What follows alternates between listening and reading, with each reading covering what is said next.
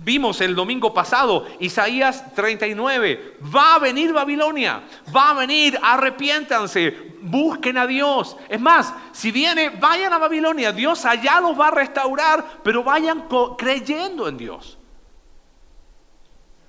Capítulo 40 de Isaías en adelante, el exilio ya pasó. ¿Y cómo empieza el capítulo 40? Fíjense, consuelen, consuelen a mi pueblo, dice su Dios. Hablen con cariño a Jerusalén y anúncienle que ya se ha cumplido el tiempo de su servicio, ya está. Terminó el exilio, ahora es tiempo de volver a dónde? A Israel. Entonces ahí nos surge una gran pregunta. ¿Quién predicó esta segunda parte de Isaías? Porque cuando el pueblo volvió al exilio, Isaías estaba en la tumba. ya había sido muerto, dice la tradición judía, nos decía Alex, que fue puesto probablemente en un tronco y fue aserrado por el rey Manasés. Entonces, ¿quién escribió esta segunda porción? Hay dos posibilidades. Que Isaías estaba viendo proféticamente inspirado por el Espíritu Santo. Para entender eso, no sé quién de ustedes los han mandado así a, caminar a la sierra y uno ve varias montañas a lo lejos, ¿correcto? Y ve como que una está pegada a qué? A otra. Entonces, aprendimos cuando llegamos acá a México, ¿no? El, luego, luego, no, ahí, luego, luego, ahí donde ves ese cerrito, ¿no? Y de repente uno pasó la primera, ¿y qué hay entre una, un cerro y otro? Una distancia enorme. Llego al segundo, ahora sí, luego, luego, y no, luego, luego no llega, y así. Bueno, esa es una forma de explicar cómo los profetas veían los eventos. Ellos miraban a futuro, pero no veían diferencia de tiempo. Entonces hablaban de un Salvador que iba a venir y que iba a morir, pero que iba a reinar. ¿Y, ¿cómo, era eso? Una opción es que Isaías anuncia esto proféticamente. Otra opción es la que aparece, fíjate, capítulo 30 de Isaías, verso 8. Dice, anda pues delante de ellos y grábalo en una tablilla escríbelo en un rollo de cuero para que los días venideros quede como un testimonio eterno, porque este es un pueblo rebelde, son hijos engañosos, hijos que no quieran escuchar la enseñanza del Señor. Entonces muchos creen lo siguiente, que Isaías estaba predicando y diciendo, en algún momento ese exilio va a terminar y ustedes van a volver. Pero dijimos, el pueblo ni lo peló. Entonces, Muchos creen que lo más probable es que Isaías, bajo ese texto, haya puesto sus palabras bajo un rollo. Y quienes lo guardaron fueron los discípulos de Isaías. Fueron al exilio. 70 años en el exilio. Termina el exilio babilónico, Dios levanta a un hombre, Ciro de Persia, que emite un edicto. Pueblo de Israel, pueden volver a su tierra. Imagínate lo que hicieron los discípulos de Isaías. Se está cumpliendo lo que había dicho quién? Isaías. Entonces es como que vuelven a leer lo que hace 100 años atrás Isaías, había dicho y dicen, ves, tiene razón, consolémonos, Dios ya nos está dando una esperanza, volvamos. Cualquiera sea la postura, son las palabras de Isaías. Ahora, lo interesante es que lo que hace Isaías en estos capítulos es colocarse unos lentes que van un poquito más allá. Miren, van a volver, pero hay algo que va un poquito más allá del retorno. Es una perspectiva a la eternidad. Es una perspectiva a esa esperanza que tenemos en Cristo. Y lo que quiero sintetizar en esta mañana lo podríamos resumir así. La correcta perspectiva de la esperanza tiene un impacto presente. ¿Cómo es eso? Deja explicarte. Cuando hablamos de esperanza, me estoy refiriendo a eh, eternidad, a poner nuestros ojos más allá de esta vida. Sin embargo, cuando hablamos de esperanza o de eternidad o perspectiva eterna o mirar un poquito más allá, lamentablemente eh, se da una mezcla de tres cosas. Estás pasando, por ejemplo, problemas, estás viviendo una situación de salud adversa, estás en una situación donde está todo negativo. Entonces escuchas una predicación que dice, mira más allá, entonces, bueno, está bien, me resigno. En esta vida me tocó mala, pero espero que en la próxima vida sea qué? Mejor. No creo que pensar en una perspectiva de esperanza traiga ese resultado. Pero muchos viven así resignados. Bueno, me tocó sufrir, espero que la vida que viene después no sufra tanto. Otros caen en la inacción. ¿Ok? Si me tocó no muy bien, tendré que esperar que pasen los días, las semanas, los años, hasta que termine mi penosa existencia en la tierra y ya estaré en el cielo con el Señor. Entonces, en vez de vivir la vida, vivimos en una cárcel contando los días. Uy, 2021, bueno, falta menos ya, me queda menos, ¿no? No creo que eso sea perspectiva correcta. Resignación, inacción o escapismo. ¿Qué es escapismo? Ay Señor, sácame de esta tierra total, llévame allá al cielo y que, se pudra todo, ¿no? Y ya está. A veces no enseñar correctamente perspectiva o esperanza en perspectiva correcta nos lleva a resignación, a inacción y a escapismo. ¿Qué es perspectiva correcta de esa esperanza que tenemos en Cristo? ¿Alguna vez jugaste con algún boomerang? ¿Sí? Bueno, yo jugué, nunca me resultó, pero se supone que un boomerang uno lo tira y ¿qué, qué sucede? Regresa.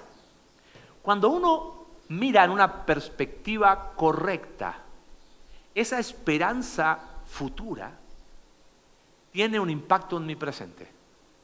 Si tu reacción a pensar en ese futuro después de esta vida es resignación, algo no anda bien. Es inacción, me tocó, algo no anda bien. Es escapismo, Señor, sácanos de aquí a un lugar de no sé de dónde, pero sácame de acá. Algo no anda bien. Estos capítulos hablan de cómo tener una perspectiva correcta de la esperanza que viene de parte de Dios. Ahora, recuerda que están en el exilio babilónico.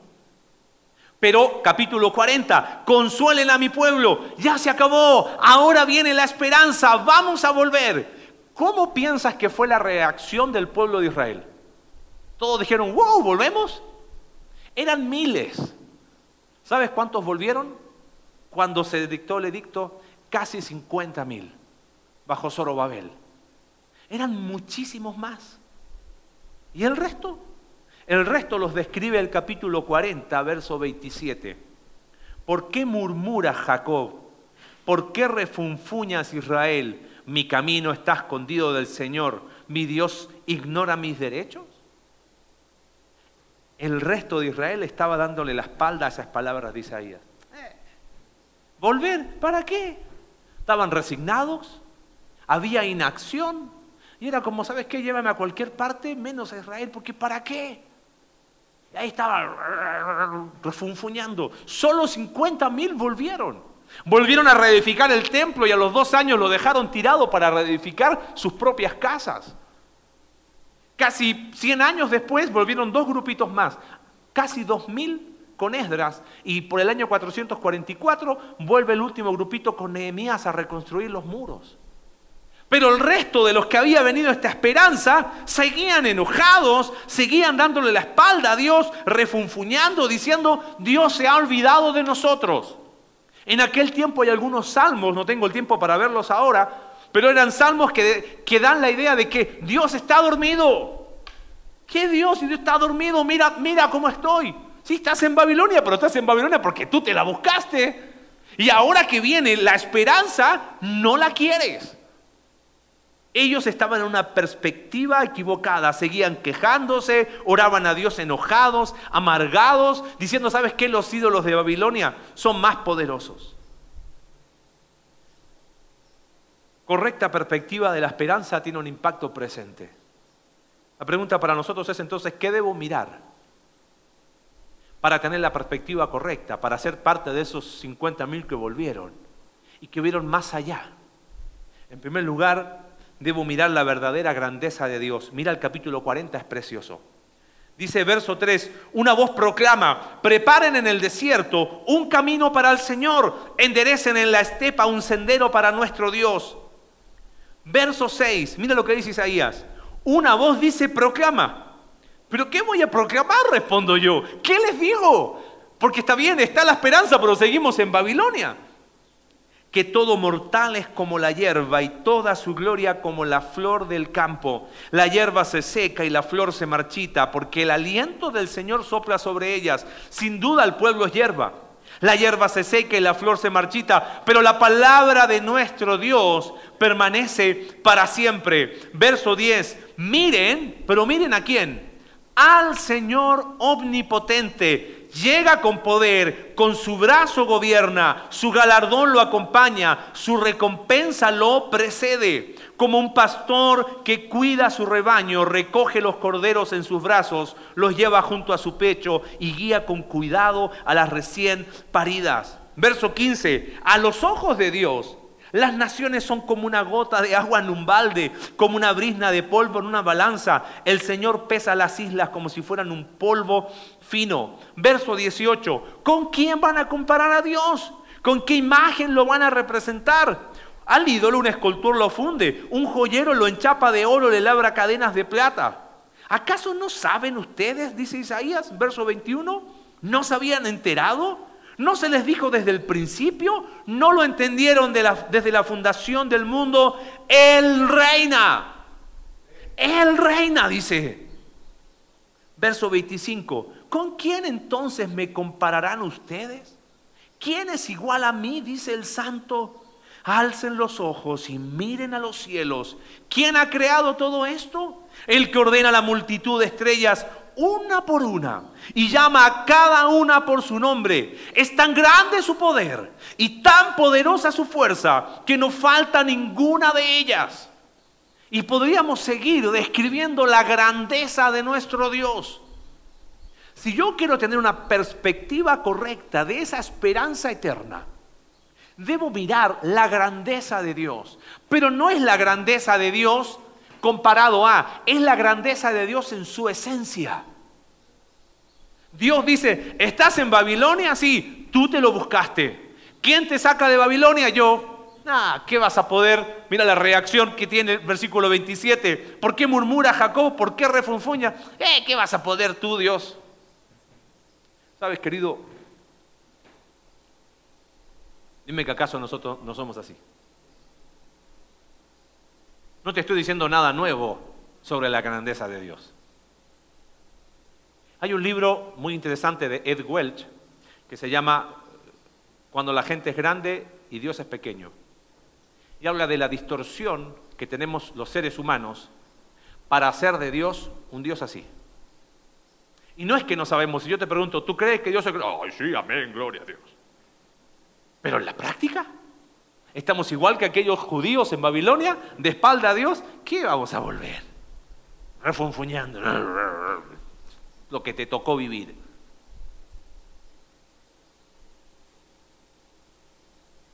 En ese contexto, mira los versículos que siguen. Verso 28. ¿Acaso no lo sabes? ¿Acaso no te has enterado? Me encanta la forma que escribe el profeta. Es como que te, invita a reaccionar. Perdón, tan coloquial, ¿no? Brother, ¿no sabes quién está hablando acá? ¿Te das cuenta quién es el que está hablando? El Señor es el Dios eterno, creador de los confines de la tierra. Mira, escucha, no se cansa ni se fatiga y su inteligencia es insondable. Y estos versículos quizás los conoces. Él fortalece al cansado y acrecienta las fuerzas del débil. Aún los jóvenes se cansan, se fatigan y los muchachos tropiezan y caen. Pero los que confían en el Señor renovarán sus fuerzas, volarán como las águilas, correrán y no se fatigarán, caminarán y no se cansarán. ¿Cuántas veces no leíste ese versículo, no? Sí, Él multiplica las fuerzas al que no tiene ninguna. ¡Wow! Hoy día pero no lo separes de su contexto. El contexto es que están en el exilio babilónico y está llegando la noticia de que la grandeza de Dios está haciendo posible que retornen. Eh, ¿Qué vamos a volver? ¿En serio te desaniman tus circunstancias, dice Dios? ¿Acaso no sabes quién soy yo? Yo renuevo las fuerzas al que no tiene. ¿Piensas que no vas a poder? yo renuevo tus fuerzas. Mira,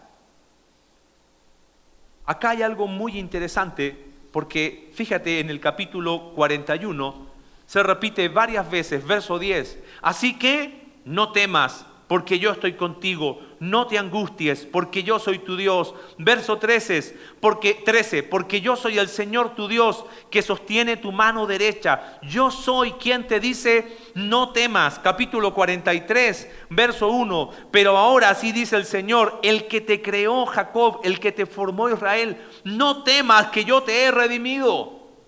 ¿Por qué repite tantas veces eso? Porque probablemente el pueblo de Israel estaba no solamente diciendo que Dios no lo podía hacer, que se sentían cansados, estaban llenos de temores. ¿Quién no tiene miedos? No, yo no tengo miedo. Pero ve las noticias que la variante Delta, variante Lambda, Gamma y todo el alfabeto, ¿no? muertos de miedo. Y no estoy ignorando lo que es real. Pero me parece que estamos colocando nuestro temor en el lugar equivocado. No temas. No temas. No, yo no temo a Dios, pero ay, me voy a morir. Fíjate qué interesante, porque lo que le dice Dios al pueblo de Israel es mi grandeza es más grande, valga la redundancia, que tus circunstancias, más grande que tus miedos y esto me encantó, fíjate el capítulo 43, verso 14. Así dice el Señor su redentor, el Santo de Israel. Por ustedes enviaré gente a Babilonia, abatiré a todos como fugitivos. En los barcos que eran su orgullo, abatiré también a los caldeos. Yo soy el Señor, su santo, soy su rey, el creador de Israel. Así dice el Señor, el que abrió un camino en el mar, una senda a través de las aguas impetuosas, el que hizo salir carros de combate y caballos. Si nosotros fuésemos israelitas, ¿qué vendría a nuestra mente al leer este pasaje? A lo mejor alguno se recordará de alguna historia muy antigua. Está haciendo una referencia a Éxodo. Cuando estaban en Egipto, cuando no había esperanza alguna, cuando ya todo era tirar la toalla, en medio de eso, Dios abrió qué? El mar. Entonces Isaías dice, ¿no te das cuenta que el que lo hizo una vez lo va a volver a hacer? Y mira lo que dice. Verso 18. Olviden las cosas de antaño. Ya no vivan en el pasado. Voy a hacer algo nuevo. Es más, ya está sucediendo. ¿No se dan cuenta? Estoy abriendo un camino en el desierto y ríos en lugares desolados. Los voy a sacar de Babilonia. Traducido de otra manera, Israel, no te quedes pegado en Babilonia. No vivas en ese pasado. Sabes, yo creo que a veces cuando miramos hacia esa esperanza, lo hacemos con una perspectiva de resignación. Sí, ojalá que el Señor venga pronto porque mira mi vida pasada. No, hombre. Si yo te dijera quién soy, por eso estoy así, pero bueno, estoy esperando que el Señor venga y esa no es la perspectiva correcta. Mirar la grandeza de Dios, ¿sabes qué hace? Hace que mis circunstancias las mire distintas. Es interesante ese concepto de, de capítulo 41 él multiplica, eh, renueva las fuerzas del cansado y acrecienta las fuerzas del débil. Eh, hablaba en el primer servicio, a veces cuando estamos desanimados, ¿qué hacemos en la mañana temprano? A ver, no me vengan aquí, caigo de rodillas al suelo. Nada, vamos a ser honestos. ¿Qué haces? Abre Facebook, es lo primero que haces, ¿no? Entonces buscas alguna página que diga eh, oraciones de ánimo. Y buscas ahí, el Señor es mi pastor, nada me faltará. ¡Woo! Le pusiste like y ya con eso tuviste. A las 11 de la mañana estás deprimido otra vez. Y así, y estás buscando fuente que, ¿dónde está? Yo quiero. Ah, ok, ¿sabes qué? Tengo que echarle ganas. Tengo que echarle ganas y, me voy a, otra página de Facebook que diga, no sé, eh, saca el champion que hay en ti, ¿no? Hoy sí voy a poder y hoy le voy a echar todas las ganas del mundo y hasta al mediodía otra vez. Cuando uno contempla la grandeza de Dios, la única opción posible es reconocer que no podemos. No, no, no, Dios, eres grande, pero mira, yo, yo te voy a ayudar, ¿eh? Sí, sí, sí, sí, sí. No, porque yo le he hecho ganas a la vida cristiana. Porque si yo le he hecho ganas, eh, yo te ayudo, tú me ayudas y... Concepto totalmente distorsionado de cristianismo. Él fortalece, ¿sabes a quién? Al cansado. Al que dice, Señor, ante tu grandeza, no me queda nada más que agachar la cabeza ante tu grandeza. No me queda nada más que reconocer que no puedo mis fuerzas. Por eso, Señor, dependo de ti, de tu grandeza. Y ahí realmente la grandeza de Dios, que siempre fue, se hace real en mi vida. Pero no, yo insisto con echarle ganas. Insisto con, con eh, dale, tú pones el 99 y yo pongo el 1. No solamente su grandeza nos permite ver en perspectiva esa eternidad con relación a mis problemas, a mis miedos, sino con relación a mi pasado. ¿Sabes? Su grandeza nos permite no vivir en el pasado. Y poder mirar la esperanza que tenemos en Cristo con una perspectiva correcta. ¿Por quién es Él?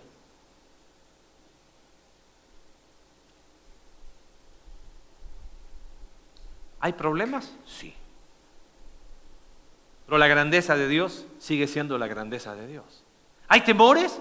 Obvio. Pero Isaías nos dice, ¿no te das cuenta quién te está diciendo esto? No estoy diciendo con esto que, ay, Dios puede más que tu problema. Eso es obvio. Eso sería un lugar común. Esto déjalo para un Facebook. Estoy diciendo, mira a Dios por quién es. Contempla su grandeza ya está.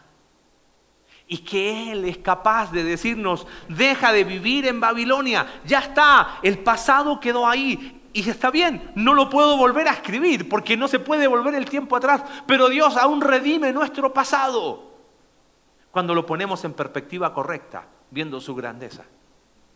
Pero, ¿qué más tengo que mirar?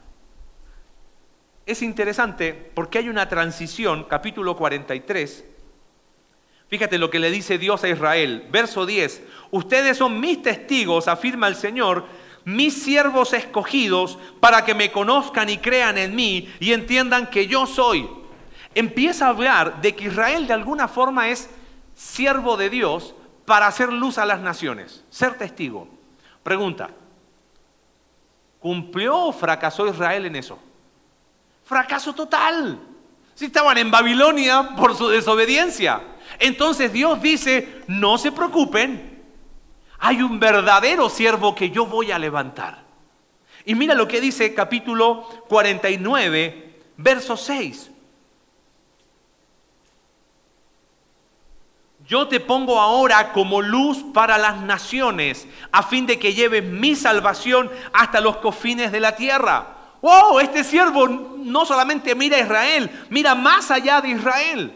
Capítulo 8, y, perdón, versículo 8 y versículo 9 de ese capítulo 49, dice, ahora te guardaré, haré de ti un pacto para, que el eh, para el pueblo, para que restaures el país y repartas sus propiedades, para que digas a los cautivos, salgan, y a los que viven en tinieblas, están en libertad.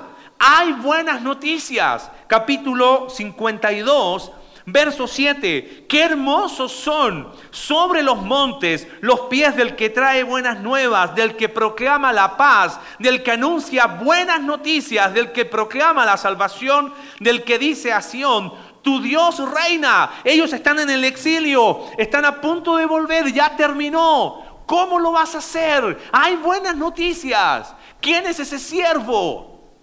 Si nosotros hubiésemos estado en el lugar de esos judíos, ¿Qué hubiésemos esperado? Que se abran las nubes, que hubiese bajado en un platillo así con todo su poder y su ejército de aliens, ¿no? Y nos lleva a todo un superpoderoso. La descripción de la Biblia es algo totalmente distinta. ¿Quién es ese siervo? ¿Quién es el que trae las buenas nuevas? Pasaje precioso, increíble de Isaías, capítulo 53. Vale la pena leerlo completo, verso 3. Despreciado y rechazado por los hombres, varón de dolores, hecho para el sufrimiento. Todos evitaban mirarlo, fue despreciado y no lo estimamos. Ciertamente Él cargó con nuestras enfermedades y soportó nuestros dolores, pero nosotros lo consideramos herido, golpeado por Dios y humillado. Él fue traspasado por nuestras rebeliones y molido por nuestras iniquidades. Sobre Él recayó el castigo, precio de nuestra paz, y gracias a sus heridas fuimos sanados. Todos andábamos perdidos como ovejas, cada uno seguía su propio camino, pero el Señor hizo recaer sobre él la iniquidad de todos nosotros. Maltratado y humillado, ni siquiera abrió su boca. Como cordero fue llevado al matadero, como oveja enmudeció ante su trasquilador y ni siquiera abrió su boca después de aprenderlo y juzgarlo. Le dieron muerte. Nadie se preocupó de su descendencia. Fue arrancado de la tierra de los vivientes y golpeado por la transgresión de mi pueblo. Se le asignó un sepulcro con los malvados y murió entre los malhechores, aunque nunca cometió violencia alguna, ni hubo engaño en su boca. Pero el Señor quiso quebrantarlo y hacerlo sufrir, y como Él ofreció su vida en expiación, verá su descendencia y prolongará sus días y llevará a cabo la voluntad del Señor. ¿Quién es ese siervo? Es el Señor Jesús. ¿Cómo iba a liberar a ese pueblo de la verdadera cautividad? Porque a la cautividad espiritual a través de su sacrificio en la cruz. Piensa esto. Acá está la cruz de Cristo. Antes de la cruz, estos judíos Decían, ¿cómo despreciado? ¿Por qué dio su vida en expiación por mis pecados? Ellos creían por fe en un siervo que iba a venir. Nosotros creemos por fe en un siervo que qué? Que ya vino. Pero cualquiera de los dos lados, en ambos es por medio de qué? De la fe.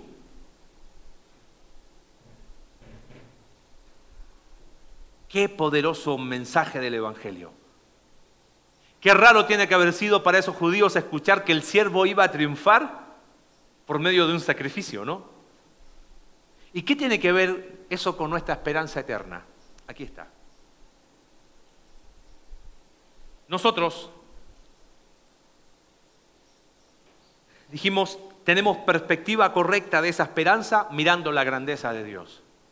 En segundo lugar, tenemos una perspectiva correcta, mirando al verdadero siervo de Dios. ¿Quieres mirar hacia la eternidad? El única o la única manera posible de hacerlo es mirándolo a través de la cruz. Yo creo que la cruz de Cristo nos incomoda bastante, ¿no? Nadie llega a los pies de Cristo diciendo, sí, yo no soy tan mala persona, pero dale, yo creo en Jesús. No. Es más, si así fue tu caso, chécate un poquito. Porque nadie llega a los pies de la cruz diciendo, no, si yo, eh, ahí le echaba ganas, tan mal no estaba. Llegamos fracasados, arruinados, muertos, destruidos por nuestros pecados. La grandeza del Evangelio es que en la cruz de Cristo podemos encontrar vida. Efesios capítulo 2 dice, nosotros estábamos muertos en nuestros delitos y pecados, pero Dios nos dio vida. Entonces, si quieres mirar en perspectiva correcta la eternidad, tienes que hacerlo los pies de la cruz. No cantamos, no hay lugar más alto y más grande que qué? Que estar quebrado ahí. Ah, ¿A quién le gusta estar en ese lugar tan alto? Rendido a los pies de la cruz, reconociendo mis miserias. Pero la cruz de Cristo no solamente es el lugar de inicio de la vida en Cristo, es el lugar de cada día de la vida en Cristo. Porque en esa cruz no solamente es el inicio, es el camino mismo.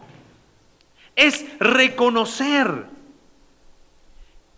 que sin Cristo no había esperanza, como dice Efesios capítulo 2.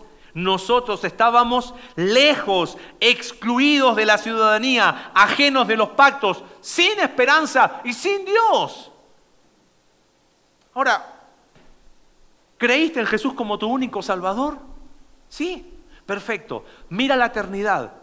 Sí, pero lo quiero hacer sin la cruz. La cruz habla de verdad. ¿Quieres tener una perspectiva correcta de esa esperanza?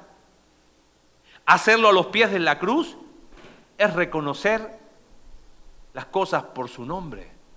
Es seguir hablando las cosas como son.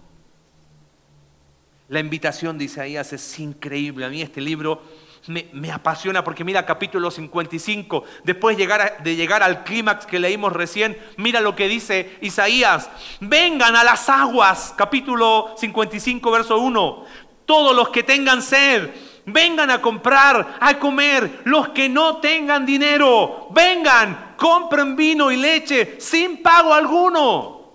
Y ahí estamos nosotros, ¿es gratis? Ah, debe ser medio chafa, ¿no? Y Dios te dice, no es tus recursos. Ven, acércate a, Dios porque separado de Él no puedes. Entonces, claro, yo quiero mirar mi perspectiva eterna sin la cruz de por medio. Entonces, ¿qué me resigno? Bueno, Señor, eh, es la que me tocó. No, vengan, vengan, escuchen bien, comerán lo que es bueno. Versículo 6, Busquen al Señor mientras se deje encontrar. Llámenlo mientras esté cercano. Que abandone el malvado su camino y el perverso sus pensamientos. Que se vuelva al Señor, a nuestro Dios, que es generoso para perdonar. Y de Él recibirá misericordia. Ahí estamos nosotros refunfuñando. ¿Qué voy a volver ahí? Como leímos al inicio. ¿Qué? sido nada. Y, y miramos la eternidad de una manera equivocada. Ven que Él es poderoso. Me llama la atención que nosotros lo que queremos es, Señor, yo quiero soluciones. Y el Señor te dice, ven, acá está lo que necesitas. Señor, yo vengo a, vengo a ti, pero yo quiero explicaciones para mi situación. El Señor te dice, ven. Yo quiero un culpable de lo que me está pasando. Yo quiero que me digan, lo he escuchado muchas veces, me dicen, Marcelo, tú tan solo dime lo que tengo que hacer. Y siempre le repito lo mismo, no tengo idea porque ni siquiera sé qué hacer con mi vida. ¿Cómo te voy a decir lo que tienes que hacer? Pero Dios te dice, ven, ven, búscale mientras pueda ser hallado. Pero nosotros menospreciamos la cruz, no queremos ir a la cruz, porque ir a la cruz es agachar la cabeza. Querer ver las cosas en perspectiva desde los pies de la cruz es decir, sí, Señor, soy pecador. Sí, Señor, te necesito. Sí, Señor, no puedo. Ah, pero ahí está el papá, ahí está la mamá, tratando de, ser corredentor o corredentora del Hijo. Déjalo que vaya a los pies de la cruz, que ahí y solo ahí lo va a encontrar. Ahí está el esposo la esposa, no, pero yo, yo lo ayudo. Déjalo. Déjalo a los pies de la cruz, porque ahí va a poder ver la perspectiva correcta de esa esperanza en Cristo.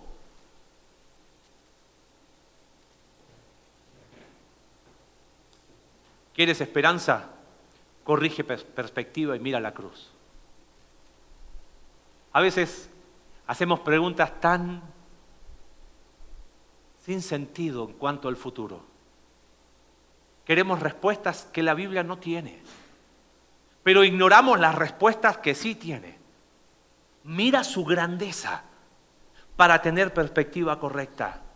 Mira al verdadero siervo, a ese Cristo que murió en la cruz y que resucitó. Y dice, leíamos recién, cuando hablaba de, de ver a su descendencia. Si crees en Cristo, somos su descendencia por medio de la fe. ¿Eso no, no te anima? Y pero estamos ahí, no, pero refunfuñando como los judíos de aquel No, pero es que mañana es lunes. Y, nos, y perdemos toda una perspectiva por un día, ¿entiendes? Por eso los últimos capítulos de Isaías. Hay un, puente increíble, capítulo 59, verso 1. Dice, la mano del Señor no es corta para salvar, ni es sordo su oído para oír. Isaías dice, te das cuenta, Dios puede, hay esperanza, pero son las iniquidades de ustedes las que los separan de su Dios. No es que Dios no puede, es que ustedes no quieren, dice Isaías. Isaías hace una oración de confesión increíble, verso 12 del capítulo 59. Tú sabes que son muchas nuestras rebeliones Nuestros pecados nos acusan, nuestras rebeliones no nos dejan, conocemos nuestras iniquidades. Y de repente en medio de eso aparece el capítulo 60. Levántate y resplandece, que tu luz ha llegado, la gloria del Señor brilla sobre ti. Mira, las tinieblas cubren la tierra y una densa oscuridad se cierne sobre los pueblos, pero la aurora del Señor brillará sobre ti, sobre ti se manifestará su gloria.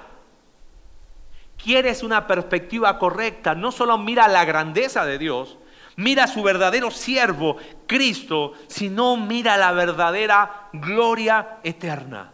Y en el corazón de esta última sección, capítulo 65, Isaías se pone unos lentes increíbles. Porque él profetizó, ya sea que haya él o, él y sus discípulos, y dicen, ustedes van a volver a su hogar en Israel. Pero hace algo maravilloso. Isaías dice, te pido que mires más allá de tu tierra en Israel, que mires al verdadero hogar. Y eso nos toca a nosotros hoy. Y mira lo que hace Isaías en el capítulo 65. Y espero, fíjate, qué interesante, leo desde el versículo 13. Por eso así dice el Señor omnipotente. Dice, mis siervos comerán, pero ustedes pasarán hambre. Claro, termina el libro de Isaías con una dicotomía muy interesante. Los que han creído el mensaje de Isaías tienen esperanza porque han entendido la grandeza de Dios, han entendido su siervo y la verdadera gloria eterna. Pero los que seguían rechazando, dice, ustedes van a pasar hambre. Mis siervos beberán, pero ustedes sufrirán de sed. Claro, había ofrecido esa agua espiritual. ¿Te acuerdas que Jesús dijo lo mismo a esa mujer? Ahí en Samaria. Dice verso 16. Cualquiera que en el país invoque una bendición lo hará por el Dios de la verdad, y cualquiera que jure en esta tierra lo hará por el Dios de la verdad. Las angustias del pasado han quedado en el olvido, las he borrado de mi vista. Verso 17, y a ver si a qué te huele este pasaje. Presten atención, dice Isaías, que estoy por crear un cielo nuevo y una tierra nueva no volverán a mencionarse las cosas pasadas, ni se traerán a la memoria. Alégrense más bien y regocíjense por siempre por lo que estoy a punto de crear. Estoy por crear una Jerusalén feliz, un pueblo lleno de alegría. Me regocijaré por Jerusalén y me alegraré en mi pueblo. No volverán a oírse en ella voces de llanto ni gritos de clamor. ¿Te recordó algo? Apocalipsis capítulo 21. Es que Isaías nos invita a mirar un poquito más allá. Te quiero animar cerrando en esta tarde. A veces cuando pensamos en la eternidad lo hacemos con una visión muy escapista. Señor, sácame de este lugar, llévame al cielo que no tengo idea dónde está, pero sácame. No veo eso en la escritura preguntamos, ¿y cómo va a ser mi mansión? ¿De dos pisos o de tres pisos? Y nos vamos a conocer y empezamos a preguntar cosas que la Biblia, por un lado, ni enseña y no es el enfoque. Capítulo 21, mira el paralelo. Verso 1, después vi un cielo nuevo y una tierra nueva. Porque el primer cielo y la primera tierra habían dejado de existir, lo mismo que el mar Mira el paralelo con el versículo 4. Él enjugará toda lágrima de los ojos y ya no habrá muerte, ni llanto, ni lamento, ni dolor, porque las primeras cosas han dejado de existir. El que estaba sentado en el trono dijo, yo hago nuevas todas las cosas. Y añadió, escribe porque estas palabras son verdaderas y dignas de confianza.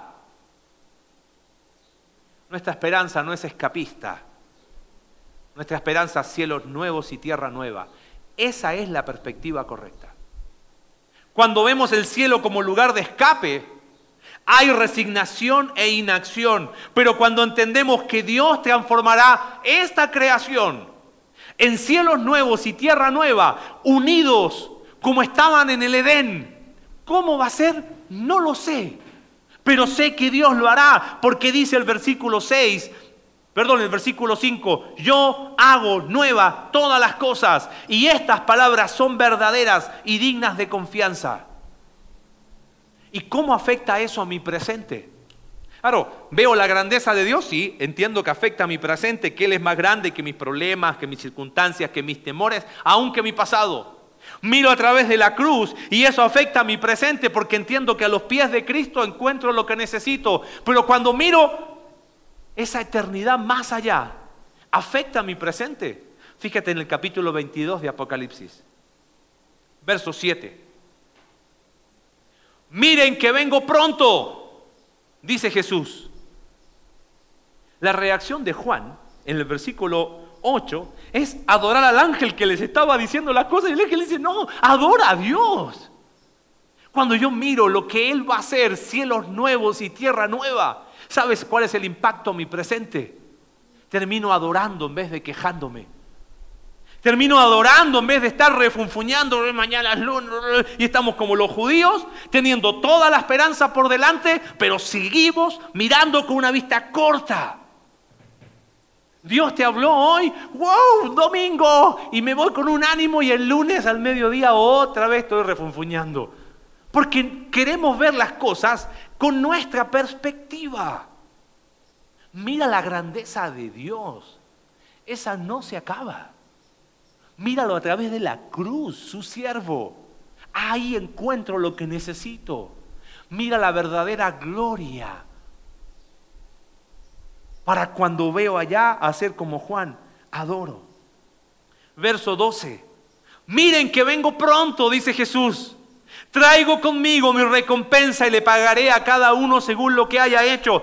¿Impacta eso mi presente? Si el rey va a volver y va a ser cielos nuevos y tierra nueva y trae su recompensa, ¿sabes qué? Decido poner mi vida con una perspectiva eterna. Decido invertir mi tiempo en lo que realmente vale la pena. Decido invertir cada energía de mi vida en lo que realmente vale la pena. ¿Cómo no va a tener un impacto en nuestro presente? Por supuesto que sí. Termina diciendo el libro de Apocalipsis capítulo 20. El que da testimonio de estas cosas dice, sí, vengo pronto. Y Juan dice, amén, ven Señor Jesús. La esperanza verdadera, es decir, estoy esperando a mi rey. ¿Puedes decir lo mismo que Juan? ¿Cómo voy a decir, ven, mira, ven en septiembre, tengo un par de temas pendientes? ¿Sabes por qué no tiene impacto en nuestro presente? Porque seguimos con cabos sueltos en nuestra vida. Entonces miramos esperanza eterna y me da hasta miedo porque digo, no hombre, si el Señor viene ahora, entonces en vez de tener esperanza que anima, hay miedo. Pero eso no es lo que vemos en el libro de Isaías. No es lo que vemos en su paralelo en el libro de Apocalipsis. La esperanza en perspectiva correcta afecta a mi presente. ¿Cómo voy a decir, Señor, ven pronto si tengo un montón de temas aún pendientes, hasta con mi esposa, con mi esposo, con mis hijos, con mis amigos? ¿Qué estás esperando, querido? ¿Que Dios nos saque de este terrible lugar? Me parece que hay que corregir perspectiva, ¿no? ¿Qué estamos esperando? ¿Que nuestros problemas se terminen? ¿Por qué no mirar la verdadera grandeza de Dios? ¿Qué estamos esperando? ¿Que nos den la fórmula mágica para saber qué hacer? ¿Por qué no mirar al verdadero siervo? Porque es solo a través de la cruz y nada más que la cruz que nos da perspectiva correcta. ¿Qué estamos esperando? ¿Que Dios nos saque así mágicamente de un lugar?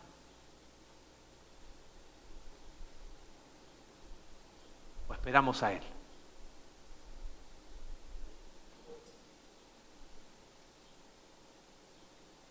Cuando termina Isaías de escribir su libro, cito un pasaje que leí recién. Busquen al Señor mientras se deje encontrar. Ahí está la esperanza. Ahí está la esperanza. Y todo lo que leímos recién, de, de esa esperanza, fíjate capítulo 66, así dice el Señor, el cielo es mi trono y la tierra al estrado de sus pies. ¿Qué casa me pueden construir? ¿Qué morada me pueden ofrecer? Entonces, ¿sabes qué? Dios va a venir un día a su creación, la va a transformar y Él va a hacer aquí su morada con nosotros. Eso es esperanza. Yo te animo que el día de hoy podamos colocar las cosas en perspectiva correcta. Decía el capítulo 40, ¿estás cansado? Bueno, Él multiplica las fuerzas a ese cansado, ¿eh? Pero cuando miramos en perspectiva correcta. Hablar de eternidad siempre genera muchas interrogantes y preguntas. No te desvíes del tema. El rey va a volver. Y el deseo de ese rey es que sus hijos puedan decir, ven Señor, cuando quieras porque aquí te estamos esperando. Gracias Padre por tu palabra. Gracias por la verdadera esperanza que tenemos en ti cuando miramos las cosas en perspectiva correcta. Y cómo eso impacta nuestro presente. Señor, quizás muchos de los que están acá están a punto de tirar la toalla, que puedan entender que mirando tu grandeza, van a encontrar esa multiplicación de fuerzas que no saben de dónde, pero vienen de quién eres. Señor, que no nos olvidemos que solo perspectiva correcta de esa esperanza la encontramos a los pies de la cruz. Ese es el lugar más alto, arrodillado a tus pies. Ese es el lugar más alto, quebrantado a tus pies tu palabra ahí en el mismo libro de Isaías nos dice que tú habitas en lo alto, en lo sublime y con el quebrantado y contrito de espíritu. Señor, y que podamos mirar un poco más allá y saber que tú vas a hacer cielos nuevos y tierras nuevas. ¿Cómo será?